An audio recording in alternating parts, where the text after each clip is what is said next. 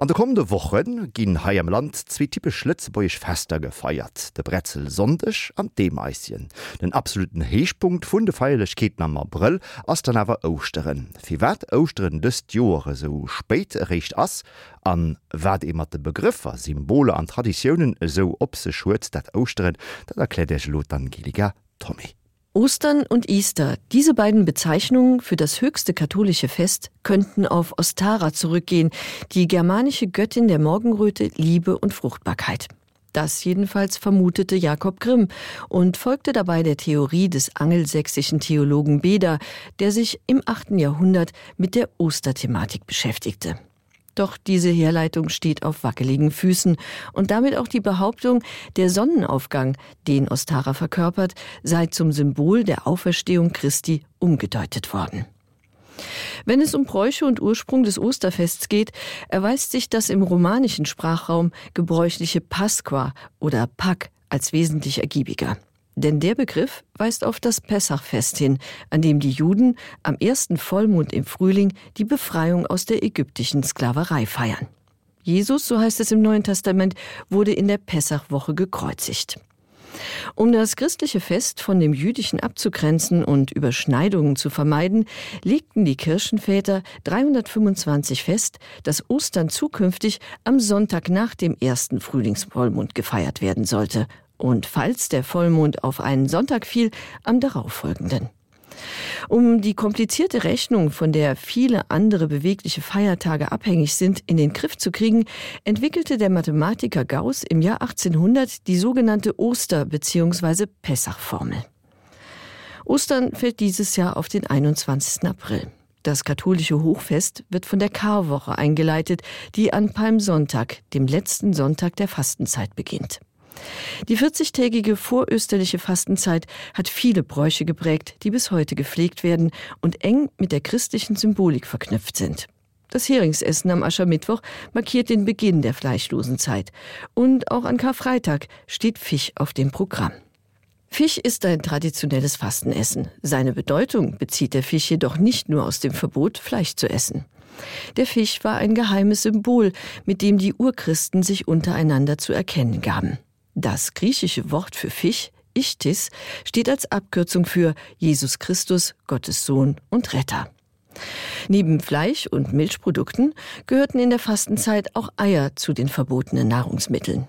Das Ei symbolisiert Fruchtbarkeit und weil das Ei unter der leblosen Schale neues Leben birgt, auch den Sieg des Lebens über den Tod. Die in der Karwoche angestauten Eier wurden am Gründonnerstag eingesammelt und farbig bemalt, meist in Rot als Sinnbild für das Blut und den Opfertod Christi. Am Ostersonntag wurden die gefärbten Eier in der Kirche gesegnet und anschließend als Symbol für das Leben und die Auferstehung verschenkt. Den Eiern, die an Karfreitag, dem Todestag Christi gelegt wurden, sagte man heilende Kräfte nach. Sie durften nicht bemalt werden, ebenso wenig wie die Kar-Samstagseier, die angeblich vor Feuer schützen sollen. Auch das Lamm, das zu Ostern, sei es in Form von Gebäck oder als Braten auf den Tisch kommt, avancierte aufgrund seines Symbolcharakters zum Traditionsessen. Sein Ursprung geht auf die jüdischen Opferlämmer zurück, die zu Pessach geschlachtet wurden. Im christlichen Glauben symbolisiert das Agnus Dei, das reine, unschuldige Lamm Gottes, Jesus. Das Lamm ist ein Sinnbild des Opfertodes und geschmückt mit einer Fahne ein Symbol der Auferstehung. Am Gründonnerstag gedenken die Christen dem letzten Abendmahl, das Jesus mit seinen Jüngern am Vorabend seiner Kreuzigung einnahm und das den Ursprung der christlichen Eucharistiefeier bildet. Was es mit dem Grün an diesem Donnerstag auf sich hat, ist nicht klar auszumachen. Zur Auswahl stehen unter anderem Grün als Farbe der Hoffnung, die Tradition, an diesem Tag grüne Kräuter und Gemüse zu essen und das althochdeutsche Wort Krinen, das bedeutet Klagen. Ebenfalls aus dem Althochdeutschen stammt der Begriff Kara für Kummer, der den darauffolgenden Tagen ihren Namen verliehen hat. Am Karfreitag finden in einigen Gegenden Prozessionen und Passionsspiele statt, die an den Leidensweg Christi und seine Kreuzigung erinnern.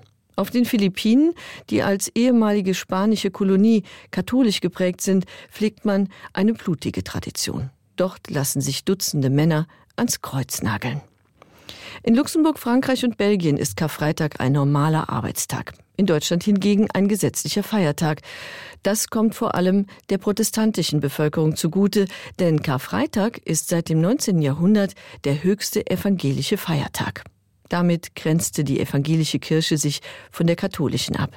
Inzwischen ist Ostern auch bei den Protestanten wieder stärker ins Zentrum gerückt.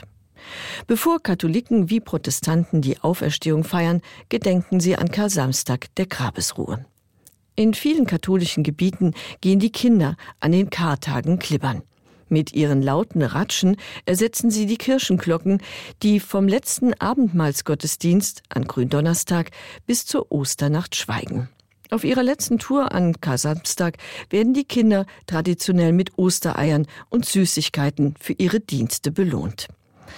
Der Ostersonntag steht, abgesehen von kirchlichen Zeremonien, im Zeichen des Osterhasens, der die Ostereier bringt. Seit dem 17. Jahrhundert ist der Brauch verbrieft, dass Erwachsene Ostereier für die Kinder verstecken. Hase und Ei, das passt so gar nicht zusammen, aber die beiden haben mehr gemein, als man denkt. Auch der Hase symbolisiert Fruchtbarkeit, allerdings in der heidnischen Mythologie.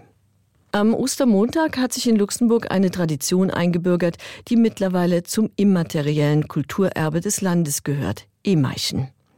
Der Name des Fests geht auf den Ort Emaus zurück.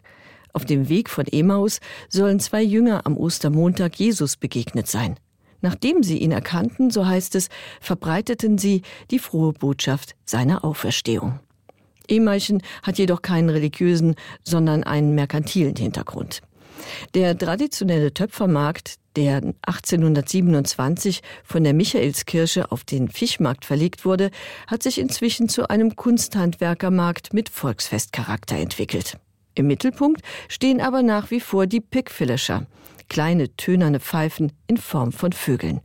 Die von Künstlern hergestellten Tonvögel sind begehrte Sammelobjekte. Eingefleischte Sammler zieht es an diesem Tag auch nach Nosbild, wo es Tonvorkommen gibt und vom 15. Jahrhundert bis 1914 Keramik hergestellt wurde. Diese Tradition wurde 1957 mit dem Nosbilder Emeichen neu belebt. Bereits vor Ostern wird in Luxemburg ein Brauch gepflegt, der nur ganz entfernt etwas mit religiösen Traditionen zu tun hat. Der Bretzelsonntag. Die Brezel, ob salzig oder süß, ist ein Gebildbrot und eine typische Fastenspeise. Ihr Ursprung soll in einem französischen Kloster liegen. Jedenfalls verdankt sie ihre Form der Gebetshaltung der Mönche. Beim Beten verschränkten die Mönche die Arme vor dem Körper und legten die Hände auf die Schultern. Obwohl ihre Form nichts mit einer liebenden Umarmung zu tun hat, avancierte die Pretzel in Luxemburg zum Symbol der Zuneigung und zum Gegenstand des Liebeswerbens. Am Bretzelsonntag verschenken Männer süße Brezeln an Frauen.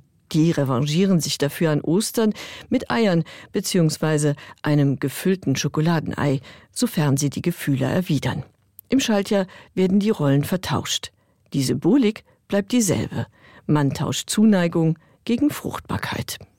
So viel zu der Brezel als Zeche vun der Lift. D'Lift steht an iwgens och am Mëttelpunkt vum nächste Beitrag iwwer feierdeich de 26. April geheit Angelika Tommy dann ënnert anderem e Blick op mé breit, mé Kiniginnen an den Danz runen de Mebam.